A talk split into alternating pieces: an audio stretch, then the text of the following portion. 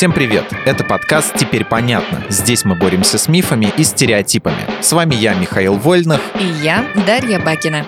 Мифы про Менделеева, Ньютона и Эйнштейна. Начнем с Ньютона. И вот тебе три факта об английском физике, математике, механике и астрономии. Найди среди них ложный. Итак, первый. Исаак Ньютон родился под Рождество и всегда считал это особым знаком судьбы. Второй. Ему на голову упало яблоко, так он придумал теорию всемирного тяготения. И третий. Именем ученого названы кратеры на Луне и на Марсе. Так, ну, с кратерами ничего удивительного, их много, и почему бы не назвать в честь ученого?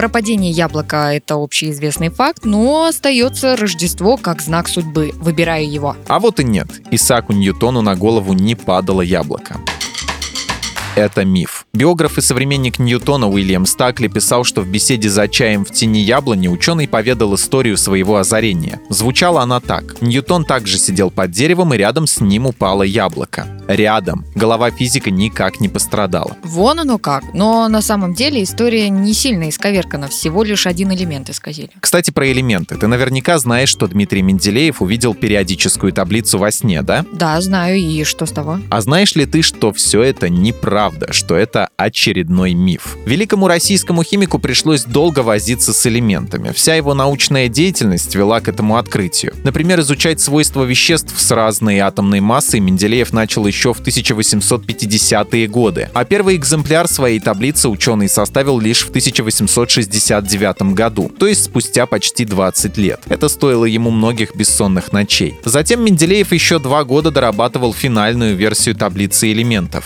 И вот что говорил он сам, цитирую, «Я над ней, может быть, 20 лет думал, а вы думаете, видел, и вдруг пятак за строчку, пятак за строчку готово. Не такс». Да, как-то обесценили сплетники труды Менделеева. Кажется, это были не сплетники. Миф об озарении во сне появился в мемуарах геолога Александра Иностранцева. Он был лично знаком с Менделеевым и писал, что химик сам рассказал эту историю. Никто не знает, состоялся ли подобный разговор на самом деле. Вполне возможно, что Дмитрий Иванович, любивший пошутить, просто подколол своего коллегу рассказав тому небылицу. Хм, смешная шутка. Уже столько лет, даже столетий прошло, до сих пор все смеются. Мифы стойкая штука, от них не так-то просто избавиться. Вот, например, Альберт Эйнштейн получил Нобелевскую премию в 1922 году. Даже тогда никто не скрывал, что эту награду физику присудили за теорию фотоэффекта, а не за теорию относительности. Но многие до сих пор считают, что именно за нее Эйнштейн взял награду. То есть как не за теорию относительности? Вот так, это миф. Но почему? Причина, как ни странно, была в революционности теории, которую горячо отстаивал немецкий физик. Она грозила потеснить ньютоновскую механику, господствовавшую 200 лет. В начале 20 века мысль, что время и пространство не абсолютны и неравномерны, считалась маргинальной. Но и игнорировать заслуги Эйнштейна, величайшего ученого своего времени, Нобелевский комитет тоже не мог. С 1910 по 1921 год физика номинировали на премию 9 раз, то есть ежегодно за исключением двух лет. В итоге академики нашли компромисс компромисса наградили Эйнштейна за заслуги в теоретической физике и особенно за открытие закона фотоэлектрического эффекта. Последний был выбран не случайно. Именно эта теория знаменитого физика была наименее противоречивой и лучше всего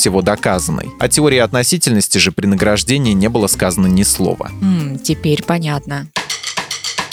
В этом выпуске мы использовали материал Андрея Вдовенко и благодарим автора за классное разоблачение популярных мифов. Полная версия текста на сайте Лайфхакера. Подписывайтесь на подкаст «Теперь понятно», ставьте ему лайки и звездочки. Новая порция разоблачений уже на подходе.